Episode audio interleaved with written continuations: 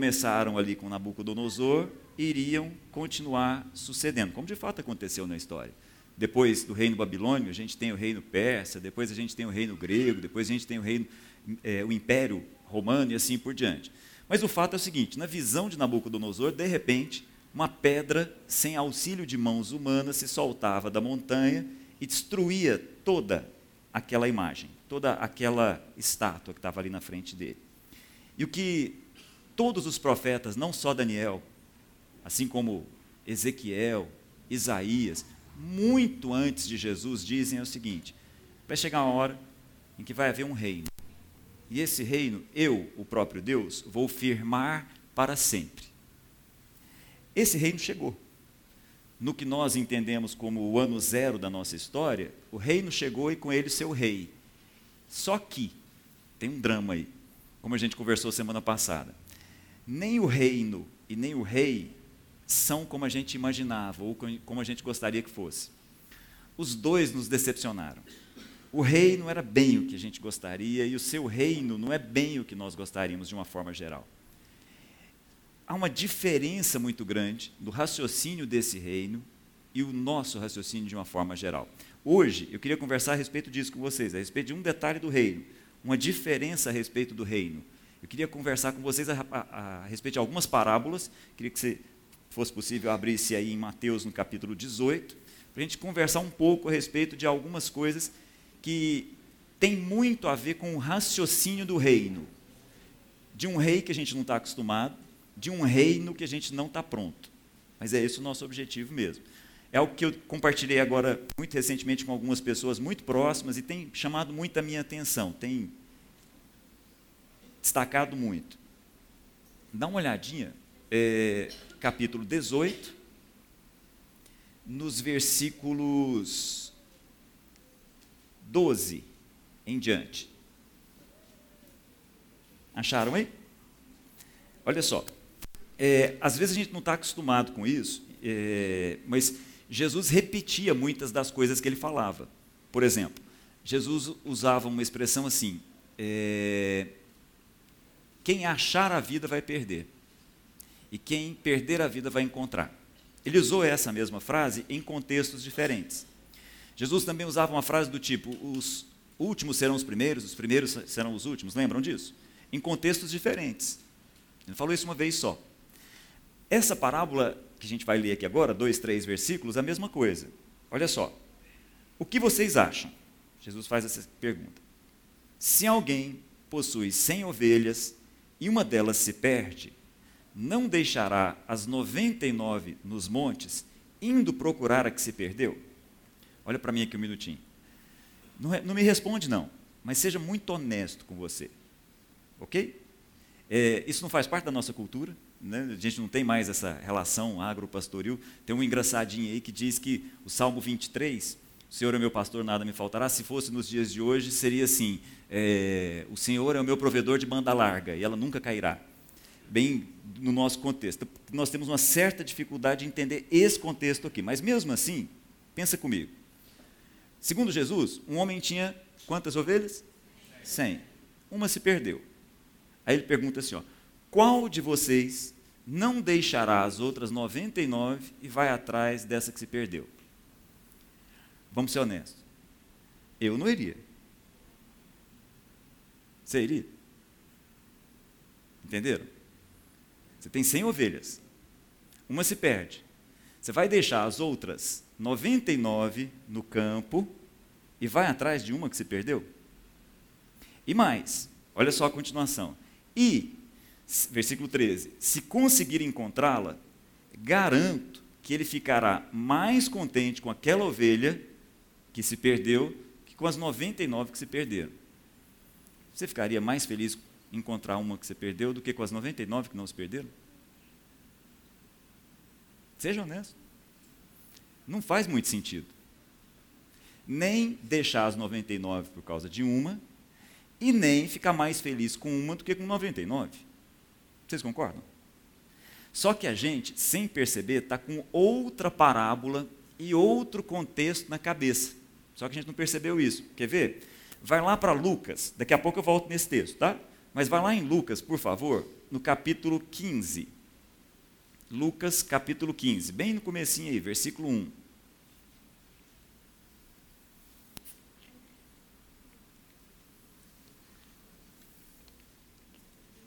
Acharam? Se você der uma olhadinha no versículo 3, tá assim, ó. Então Jesus lhes contou esta parábola. Qual de vocês, que possuindo cem ovelhas e perdendo uma, não deixará as 99 no campo e vai atrás da ovelha perdida até encontrá-la? Parece a mesma coisa, não parece? Parece idêntico. Antes de eu pensar na parábola, volta no versículo 1. Tá joia? Dá uma olhadinha no primeiro versículo que está aí. Diz assim, ó. Todos os publicanos e pecadores estavam se reunindo para ouvir a Jesus. Então, vamos lá, vamos entender esse contexto. Nós estamos no capítulo 15 de Lucas, já está bem adiante no ministério de Jesus. Daqui a pouco ele segue para Jerusalém, daqui a pouco ele segue para a cruz. Muita gente seguia Jesus nesse momento. Muita gente estava atrás de Jesus, seguindo Jesus. Muita gente estava parando para ouvir. Em especial, segundo o texto, duas classes, duas categorias. Quais são? Publicanos e pecadores. Muito bem, dentro do contexto judaico, a ralé estava seguindo a Jesus. Mas não era uma ralé no sentido de ser pobre, era uma ralé no sentido de ser pecadora. E aí, olha só o que, que o texto diz, versículo 2: Os fariseus e os mestres da lei o criticavam. Esse homem recebe pecadores, e o que é pior, come com eles. Isso não faz parte do nosso dia a dia, mas no contexto oriental, até hoje, trazer uma pessoa para a mesa é algo muito sério. Comer com uma pessoa é algo muito sério. vocês terem uma noção, só para vocês lembrarem. Pedro já era Pedro convertido, Pedro de Atos dos apóstolos, já tinha pregado para muita gente, várias pessoas já haviam se convertido com a pregação de Pedro. Aí lá na frente em Atos, lá no capítulo 10, bem depois de Pentecostes, anos depois do Pentecostes, ele vai, pelo Espírito, ser levado à casa de um não-judeu, um gentio, que é Cornélio. E ele tem dificuldade. Ele chega lá e fala assim: como é que eu posso entrar aqui e comer na casa de vocês? Entendeu o desafio cultural? Quando os mestres da lei pegaram Jesus e foram levá-lo para ser crucificado, eles precisavam do apoio de Roma. Quando eles foram conversar com Pilatos, para convencer Pilatos de crucificar Jesus, eles chegaram na porta da casa de Pilatos e pararam na porta. Eles não podiam entrar, porque se eles entrassem, eles se contaminariam e não poderiam participar da Páscoa. Entendeu o que eu digo? Essa realidade é muito forte no contexto do Oriente. Entrar na casa, comer, receber, é algo muito sério dentro desse contexto. Diferente da nossa cultura. Mas o fato é o seguinte: Jesus está recebendo e está comendo com pecadores e publicanos. Daí vem a parábola. Então, olha, o contexto aqui é o contexto de Jesus prestando atenção nas críticas que ele está recebendo. Diz o texto, versículo 3: Então lhes contou a parábola.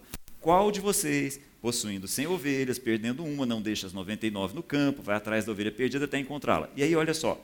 E quando a encontra, diferente agora da outra, tá? E quando a encontra, coloca alegremente nos ombros e vai para. Que está aí? Casa. Olha só, é, é, são só dois versículos e a gente perde os detalhes. Eram cem ovelhas, uma se perdeu. Nessa parábola aqui, ele foi atrás, encontrou a ovelha que se perdeu e fez o que com ela? Colocou no ombro e levou para as outras 99? Não, levou para casa. Esse capítulo todo tem um cuidado especial com o voltar para casa. Daqui a pouco a gente tem a parábola dos dois filhos, o que fica em casa e o que sai de casa, no mesmo contexto, no mesmo capítulo. Por quê? Porque aqui o que Jesus está querendo ensinar é outra coisa. Olha só, versículo 7. Eu digo que, da mesma forma, haverá mais alegria no céu por um pecador que se arrepende do que por 99 justos que não precisam arrepender-se. Então, o objetivo de Jesus aqui é muito claro: ele está falando de arrependimento. Ele está conversando aqui a respeito de uma expressão que também não é do nosso dia a dia, que é uma transformação do entendimento. Arrependimento aí não é remorso. Arrependimento aí, a palavra grega utilizada é a junção de duas palavras, meta e noia. Meta tem a ver com transformação, de onde vem metamorfose. Noia tem a ver com mente, de onde vem, por exemplo, paranoia. Metanoia é uma expansão do conhecimento, uma expansão da consciência, uma transformação do entendimento. Jesus está chamando a atenção aqui, olha, eu estou comendo com pecadores, estou mesmo. E eu queria chamar a atenção de vocês.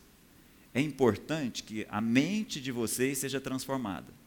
Esse é o contexto dessa parábola. Tá joia? O contexto da outra é totalmente diferente. Então volta comigo lá para Mateus capítulo 18. Eu não quero conversar com vocês aqui sobre Lucas, quero conversar sobre Mateus capítulo 18. Mateus capítulo 18 está num outro ambiente, totalmente diferente. Se você der uma olhadinha no primeiro versículo aí, só para você entender, diz assim: olha, naquele momento, os discípulos chegaram a Jesus e perguntaram: quem é o maior no reino dos céus? Então, olha a diferença. Lá, quando Jesus contou a parábola muito parecida, Jesus estava conversando com um monte de gente e ele é direto em levar aquela parábola para as pessoas que estavam criticando. Aqui não. Aqui agora, Jesus está junto com os doze. E os doze chegam para Jesus e perguntam assim: quem é o maior no teu reino? Aí é que vem a parábola da ovelha. Estranho, não? Entenderam? Agora, essa parábola não é mais em função das críticas que Jesus está recebendo. Essa parábola agora é para os doze. Exatamente aqueles que estão andando com Jesus.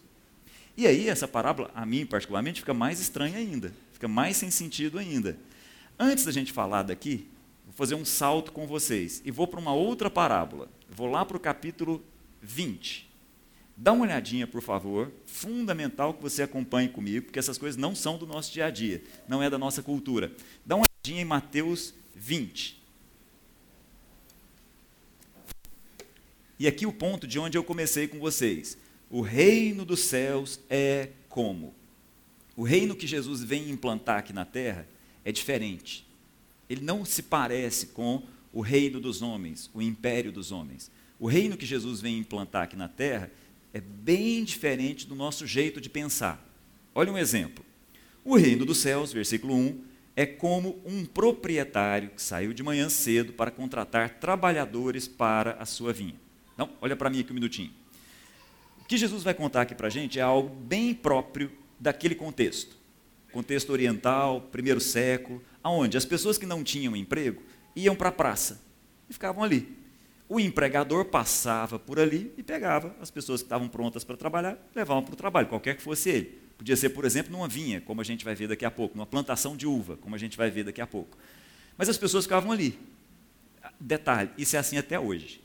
Tem várias cidades do Oriente Médio onde as pessoas param num determinado lugar do mercado, numa praça, e o pessoal passa de van até hoje, vai lá, fala, estou precisando de 12, entra aqui, vai embora. Então, isso é um contexto extremamente humilhante. Isso não é algo que as pessoas lidam bem. O cara está ali para ganhar o dinheiro do dia. Ele está ali para ganhar o dinheiro em que ele vai voltar para casa e encontrar esposa e filhos com o dinheiro do alimento do dia. Não conseguir isso é muita humilhação. Não conseguir isso é voltar para casa e ter que olhar no, nos olhos da esposa, olhar nos olhos dos filhos que estão com fome e falar: não consegui trabalho para hoje, não tenho a comida de hoje.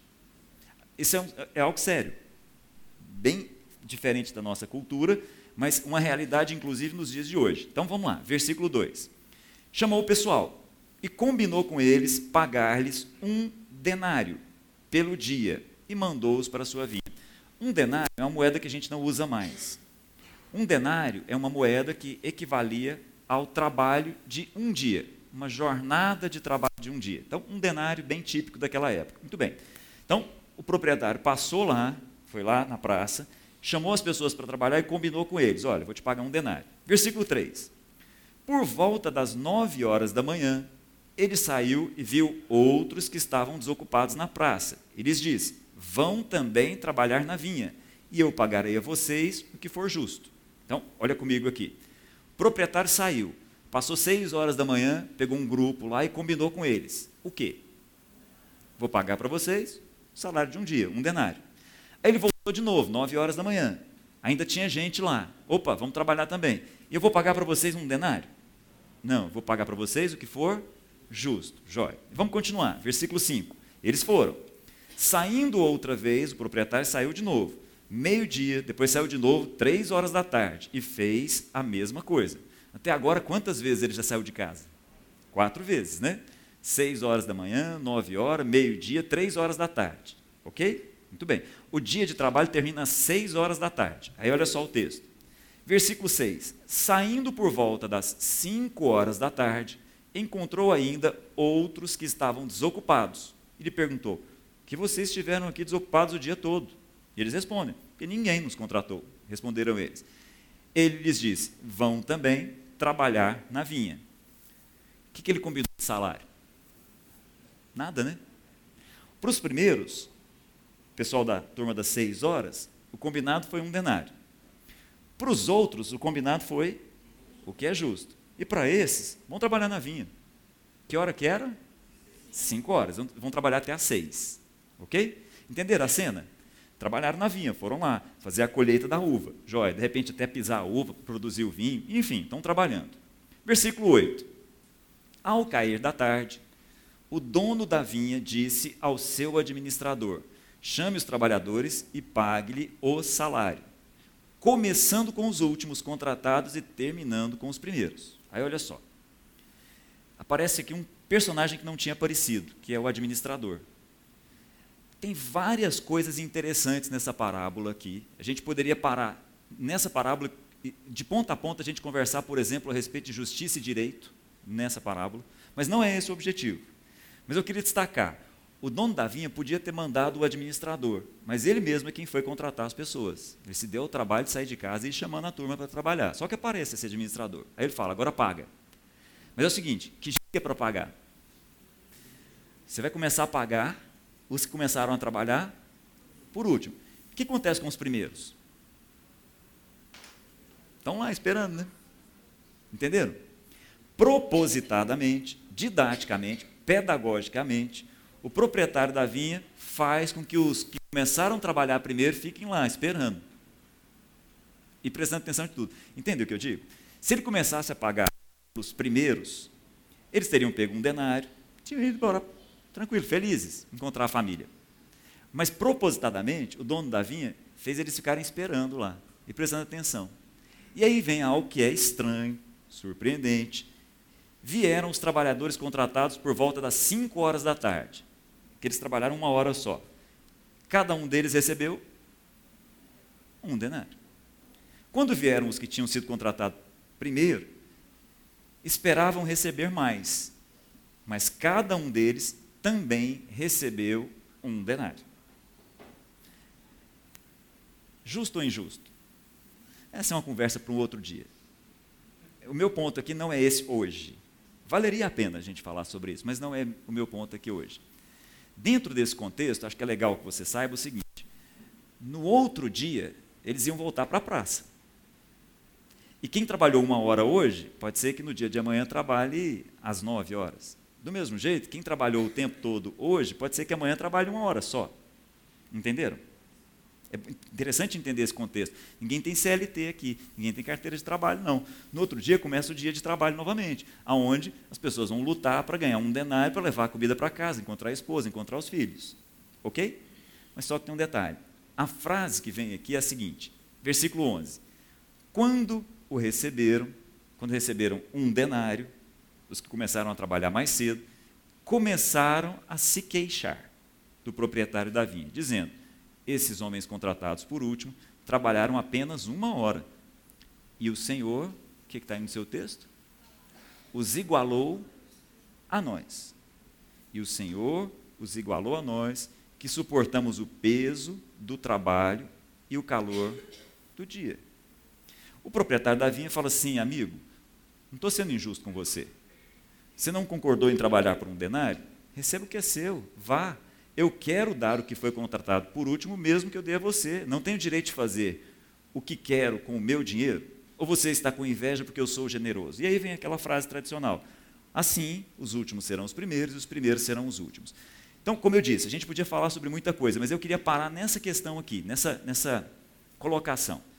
O Senhor, dono da vinha, o proprietário, nos igualou. Entenderam? Foi isso que o proprietário da vinha fez? os igualou? Ou os diferenciou? Entenderam? É, eu vou abrir um parêntese aqui. A gente vive há, há, alguns anos algo que a gente não percebe. O que nós chamamos de ciência, o que nós chamamos hoje de trabalho científico, o que a gente encontra nas universidades de uma forma geral, é o que a gente chama de ciência há muito pouco tempo. O que nós chamamos hoje de ciência é a arte de comparar dados. O que nós encontramos hoje em trabalho científico são pessoas das mais variadas áreas, do direito, da economia, da física, da medicina, coletando dados e comparando os dados. Entendem o que digo? A ciência não foi sempre assim. Isso passou a ser a partir de um determinado momento. Deixa eu explicar isso melhor para vocês. Vocês já ouviram falar de uma pessoa chamada Platão? Aristóteles? Sócrates? Na cabeça de vocês, eles são pessoas que representam a física ou quem representa a filosofia?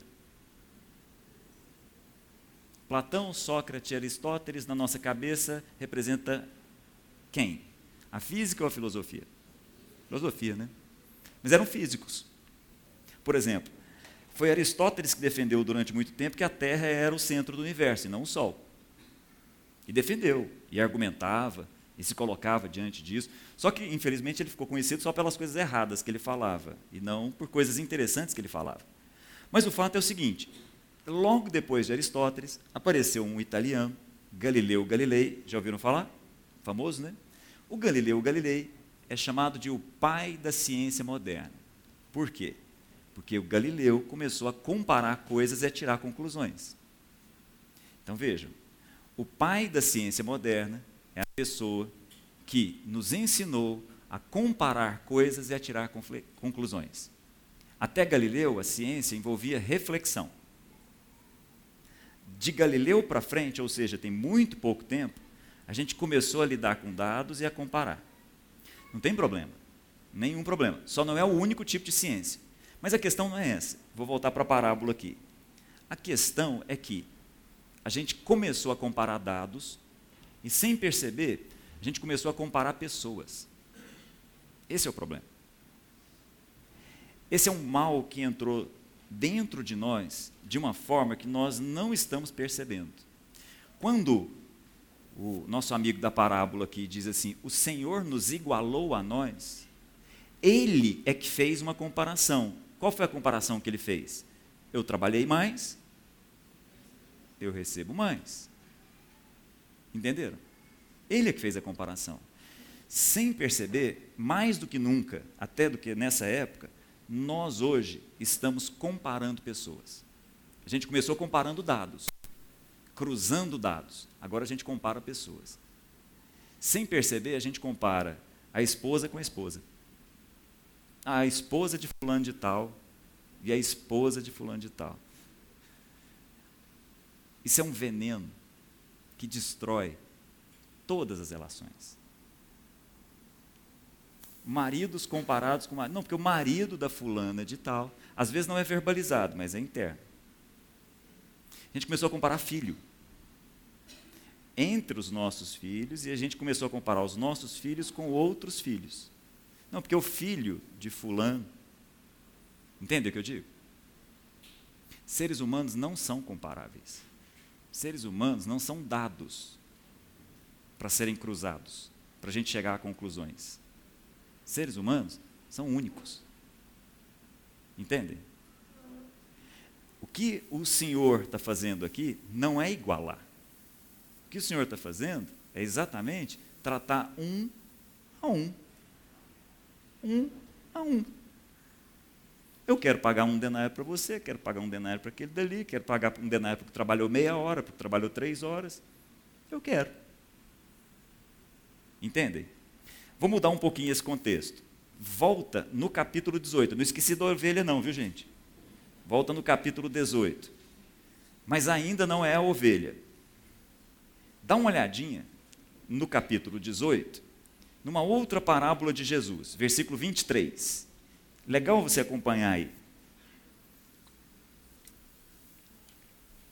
Diz assim, ó: Por isso, o reino dos céus é como, é semelhante a. Ok? Então, sobre o que, que Jesus está falando? Reino de Deus, o reino dos céus. Que é um raciocínio diferente, que é um jeito de pensar diferente, que é um jeito de viver diferente. Esse é o reino dos céus. Como a gente viu na semana passada, é um reino que está dentro de nós, com consequências externas. Mas não é um reino que vem de fora para dentro. É um reino que nasce dentro de nós e aí ele extrapola para fora de nós. Então, olha só, Jesus diz assim: Por isso, o reino dos céus é como um rei. Agora mudou. É uma outra história, um outro contexto. Esse rei desejava acertar contas com seus servos. Versículo 24. Quando começou o acerto, foi trazido à sua presença um que lhe devia uma enorme quantidade de prata. Então, olha para mim aqui, vamos fazer uma pausa. Imagina a cena.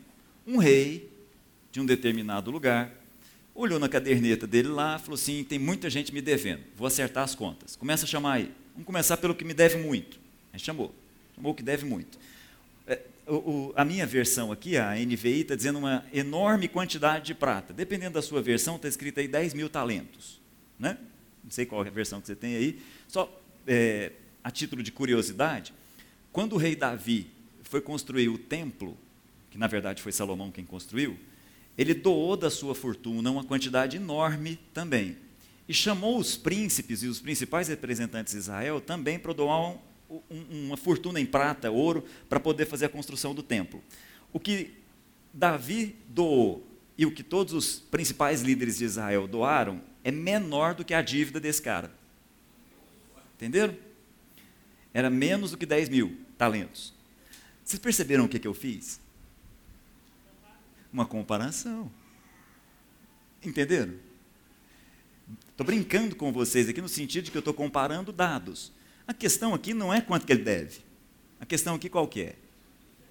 É que a dívida era impagável. Entenderam? Sem perceber, a gente fica comparando o tempo inteiro. Enquanto a gente está comparando números, enquanto a gente está comparando equipamentos, enquanto a gente está comparando carro, é uma coisa. Só que sem perceber, a gente daqui a pouco começa a comparar um servo e o seu conservo, na mesma parábola. Vamos continuar. Versículo 25.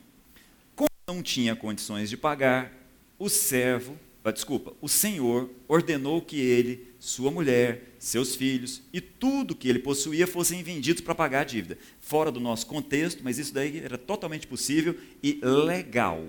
Não era ilegal o que estava acontecendo aqui. Nessa época, escravidão não tinha a ver com cor da pele. Escravidão podia ser com qualquer pessoa. No primeiro século, tinha loiro do olho azul que era escravo. Isso é estranho para nós, né? Porque a gente associa escravidão sempre à cor da pele, que tem a ver com o Brasil, tem a ver com Estados Unidos e coisa desse tipo mais recente. Nessa época, não. Porque os seres humanos tinham preço nessa época. Hoje não, né, gente? Nessa época, os seres humanos tinham preço. Então, tem uma dívida? Então, vou fazer o seguinte: eu me entrego a você como escravo por X anos para pagar a sua dívida. Era uma moeda. A dívida dele era muito alta, o servo ouviu do senhor o seguinte: você, sua mulher, seus filhos, tudo que você possui vai ser vendido para pagar a dívida. Aí olha o versículo 26, presta bem atenção na expressão aí. O servo prostrou-se diante dele e implorou: Tem paciência comigo e eu te pagarei tudo. Vai pagar tudo? Por que, que não? Porque é impagável. Versículo 27. O senhor daquele servo teve compaixão. O rei, aí, o rei desse reino, teve compaixão. E fez o quê? Cancelou a dívida. E o deixou ir. Falou: ó, seguinte, sua dívida é impagável, está cancelado, pode ir embora. No meu reino, as coisas são assim.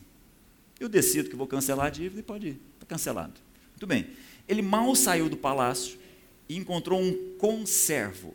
Então, olha, ele mal saiu do palácio, o servo encontrou um conservo. Versículo 28. Mas, quando ele saiu, encontrou um de seus conservos, que lhe devia 100 denários. A gente já sabe da outra palavra, denário equivale a um dia de trabalho. 100 denários equivale a 100 dias de trabalho, ou então 100 pessoas trabalhando por um dia. Não é uma quantia desprezível, concordam? Ou não? Não é uma quantia desprezível, mas não é impagável. Ok? Aí olha só, O versículo 29 é igualzinho o 26. Então, o seu conservo. Jesus é muito irônico. Porque a ironia é uma arte para mexer com as nossas consciências. Jesus está sendo aqui, literalmente, alguém que alfineta. Ele repete a frase igualzinho, propositadamente. Então o seu conservo caiu de joelhos e implorou-lhe: Tem paciência comigo e eu pagarei a você. Mesma coisa, né? Mas ele não quis. Não. Eu não vou fazer com você o que o rei fez comigo. Você vai ser preso, vou te mandar para a cadeia, porque é legal eu fazer isso. Eu não estou sendo contra a lei até que você me pague tudo. Só que o pessoal olhou para aquilo dali e falou: Ué, mas está errado. E foi conversar com o rei. Lembram do restante?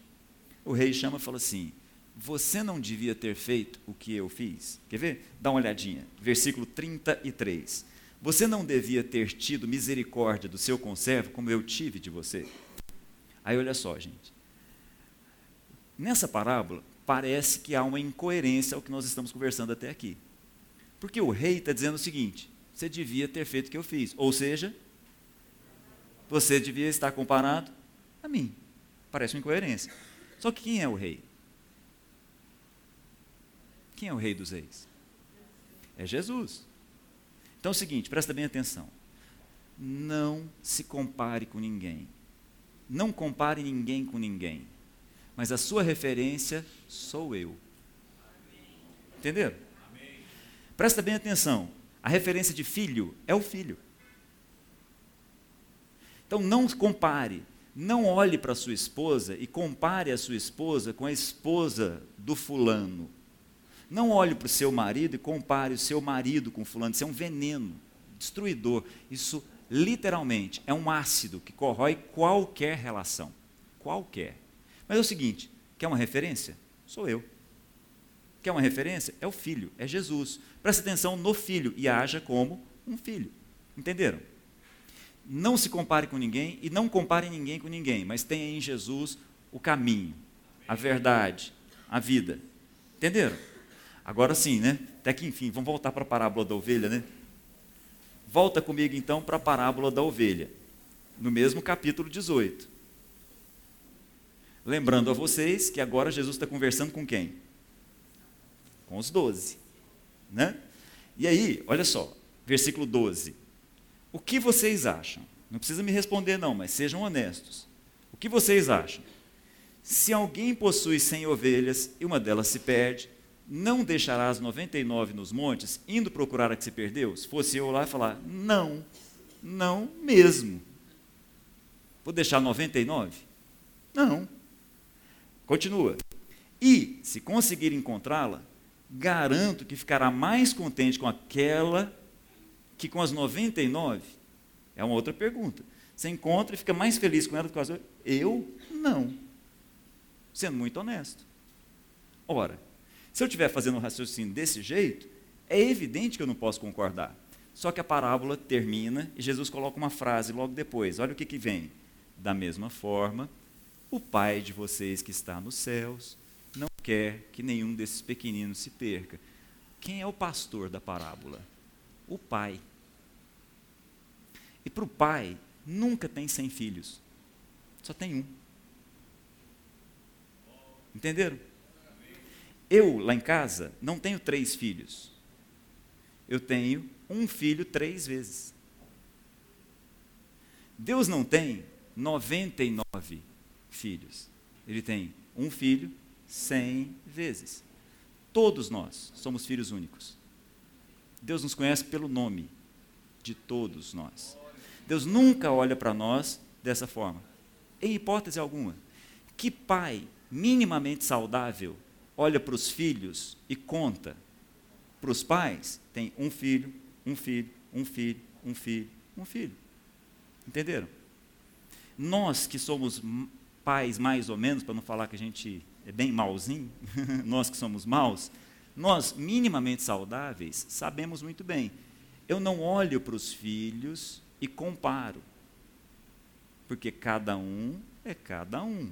E olha que nós somos bem ruinzinhos. O nosso Pai olha para cada um de nós e vê um. Ele não vê 99, ele não vê 100, ele vê um. Você é único. E eu também, aos olhos do Pai. Sempre, de ponta a ponta. O Antigo Testamento tem algumas imagens que são muito fortes. O Antigo Testamento tem é, literalmente parábolas a céu aberto. Enquanto que Jesus está contando aqui, o Novo Testamento tem essas histórias que Jesus conta. No Antigo Testamento, a gente tem essas coisas bem à, à vista de todo mundo. Então, lá no Antigo Testamento, havia, à vista de todos, um representante de Deus, que era o sumo sacerdote. Então, aquele homem que andava ali entre eles, com uma roupa diferente, com uma comida diferente, com uma fala diferente, era o representante de Deus entre os homens, para que todos os homens tivessem claramente a seguinte sensação e noção: eu estou no meio de vocês. Então havia lá o sumo sacerdote. O sumo sacerdote tinha uma roupa que traduz para nós uma pedagogia fantástica. O sumo sacerdote tinha um colete no peito com pedras preciosas. Em cada uma dessas pedras preciosas havia um nome escrito a ouro. O nome de cada um dos filhos de Israel, o nome de cada um dos filhos de Jacó, o nome de cada uma das tribos de Israel. Então presta atenção. Aquele que representava a Deus entre os homens andava entre todos com nomes no coração.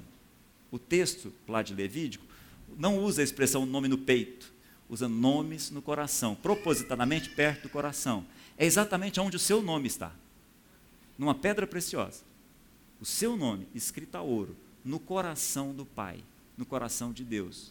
Não tem lá uma multidão de nomes, tem o seu nome, tem o meu nome. Está lá. Porque Deus não os compara. Deus nunca comparou Cláudio com Ricardo. Eu é que faço isso. Deus não.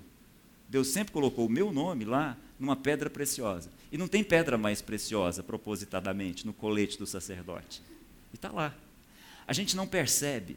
Quando Deus conversa diretamente com Moisés, Deus diz assim: Vai lá, Moisés, falar para o Faraó o seguinte: Israel é meu filho primogênito. É meu primeiro filho. Vai lá e fala que o meu primeiro filho vai para o deserto para me conhecer. Israel é meu primeiro filho. Todos nós somos primeiros filhos. Todos nós. Todos nós aqui não somos 99. Nós não somos 100. Nós somos. Uma única ovelha que o Pai conhece o nome. Coloque esse nome numa pedra preciosa, escrita com ouro.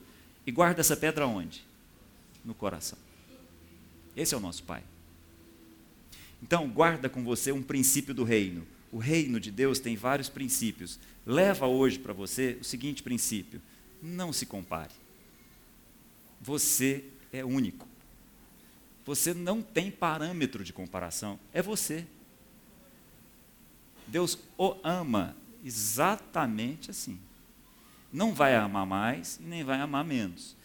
Quando a gente se compara, a gente inclusive começa a querer ter crédito numa comparação, de tal forma que as nossas orações sejam mais ouvidas do que a do outro, porque eu tenho um pouquinho mais de crédito, tenho um jejum mais prolongado, tenho uma oferta maior um pouquinho, e assim por diante. Bobagem, pura bobagem. Com Deus é assim, com ídolo é assim, com o pai, não. Um pai não tem 99 nem 100, tem um filho várias vezes, de ponta a ponta. Então guarda, leva com você, não se compare. Não compare os outros. As pessoas que Deus colocou na sua vida, não compare. Não compare amigo com amigo. Isso é bobagem, besteira. Uma expressão mais sem sentido do mundo é meu melhor amigo. Então tem pior amigo? É, é uma comparação, né? É uma bobagem de comparação. Nós temos amigos e eles não se comparam. Eles não são comparáveis. A gente não compara pessoas. Entendem? Da mesma forma, em especial, não compare as pessoas que estão muito próximo de você. Isso é um veneno, um veneno mortal. E leva com você o fato de que você é filho primeiro. Você é meu primeiro filho.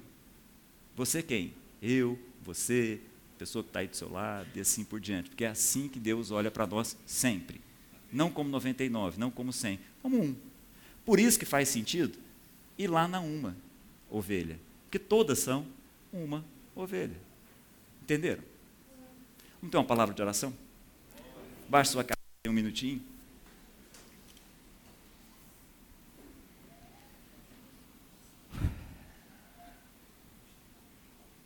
Deus amado, a nossa mente realmente precisa ser transformada. Em nome de Jesus, em nome do teu filho, faz com que a gente saia daqui hoje com essa convicção inabalável. Todos nós aqui somos primeiros filhos. O Senhor só tem primeiros filhos. O Senhor só tem primogênitos. Que a gente possa entender isso que a gente possa se entender assim e deixar essa bobagem que não pertence ao teu reino de comparar gente com gente. Bobagem, besteira, isso é coisa de um outro reino, de um outro império. Não é o império da luz, é o império das trevas. Ajuda-nos a entender os princípios do teu, teu reino. Ajuda-nos a nos entendermos como filhos do Senhor, que o Senhor tem o nome escrito em ouro, uma pedra preciosa, preso no coração. Todos nós. Leva com a gente isso. Não nos permita, em nome de Jesus, nos esquecermos disso. Em nome de Jesus. Amém. Na semana passada eu comentei com vocês que uma das parábolas de Jesus, a parábola, talvez uma das mais conhecidas, a parábola dos solos, é, tem aquela, aquela semente que é jogada à beira do caminho e as aves do céu vão lá, pegam a semente e levam. Quando Jesus interpreta essa parábola para a gente, ele diz assim: essas pessoas são aquelas pessoas que a mensagem do reino chega ao coração, mas antes que haja entendimento, o maligno vai lá e retira a mensagem. Não permita que o seu entendimento, nesse intervalo entre o coração e o entendimento, dê tempo para o maligno. O diabo tem oportunidade nas nossas vidas quando nós não entendemos. Eu vou repetir. O maligno tem chance nas nossas vidas quando o nosso entendimento não foi transformado. Não é, o maligno não tem oportunidade nas nossas vidas quando alguma coisa mal acontece ou quando nós fazemos alguma coisa de mal. O maligno tem chance nas nossas vidas quando nós não entendemos. Então leva com você essa mensagem. Você é filho primeiro. Porque Deus só tem primogênitos, só tem primeiros filhos. Ok? Uma boa semana para vocês.